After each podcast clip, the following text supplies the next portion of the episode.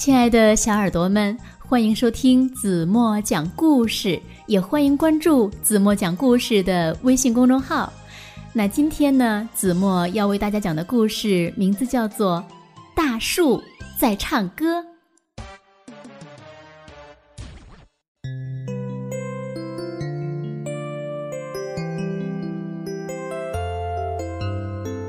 很久很久以前，在一座山丘上，住着一群小精灵。小精灵们常常聚在一起，演奏美妙的音乐。可是，很多年以后，谁也不知道小精灵去了哪里。不过呀，山丘上有一棵大树，当它还是种子的时候。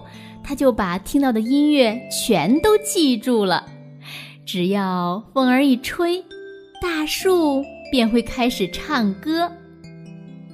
微风吹过来，它就轻轻地哼唱；大风吹过来，它就唱大声一点儿。在刮风的日子，村里的人都会来到山丘上，聆听大树的歌声。他的歌声呀，总是让人感到幸福与满足。哭泣的孩子听了，会开心的笑起来；吵架的人听了，会平心静气，握手言和；悲伤的人听了，也会变得快乐起来。有一天，村子里的人。开始抱怨，每次都要跑到山丘上才能听到大树歌唱，太麻烦了。我真希望坐在家里就能听见它的歌声。是啊，是啊，为什么要等到有风的时候才可以听到大树唱歌呢？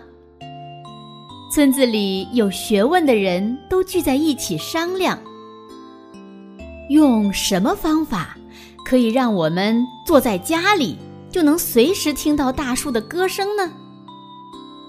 大家讨论了好久好久，还做了一个实验：用火烧树枝，它也能发出同样的歌声。哎，那就没问题了。村长告诉大家：“我们要把这棵大树砍下来。”每个人都可以分到一些树枝。人们听了都很高兴。人们带着斧头和锯子爬上山丘，把树枝一段一段的砍下来，分配给了村子里的每一户人家。大家开开心心的把树枝带回了家。他们把树枝放进火炉里燃烧。屋子里就充满了美妙的歌声，温柔的、甜蜜的歌声里，还有一点点悲伤的感觉。村子里的人可以随时随地的听到歌声了，但是树枝烧完了，歌声也停止了。有一天。从很远的地方来了一位长笛演奏家。当他听说会唱歌的树已被砍掉，非常失望。你们怎么可以砍掉那么好的一棵树呀？可是呢，村子里的人根本不知道自己做错了什么。没过多久，大家分到的树枝几乎都烧光了。村子里没有了歌声，人们渐渐变得不快乐。为了争夺树枝，他们又开始吵架了。但是，他们再也没有机会听到大树唱歌了。大家终于认识到事情的严重性了。有人哭着说：“我们竟然……”把大树烧光了，怎么办呢？这个时候，一个小男孩拿出一个小罐子，说：“我把分到的树枝插在了土里，你们看，它已经长出新芽了。我想把它种在山丘上，也许有一天，它会长成一棵大树。人们把这一棵小小的树苗种在了山丘上，然后每天轮流照顾它。在大家的呵护下，小树苗慢慢的长成了一棵大树。只要风儿吹过，大树便会开始唱歌。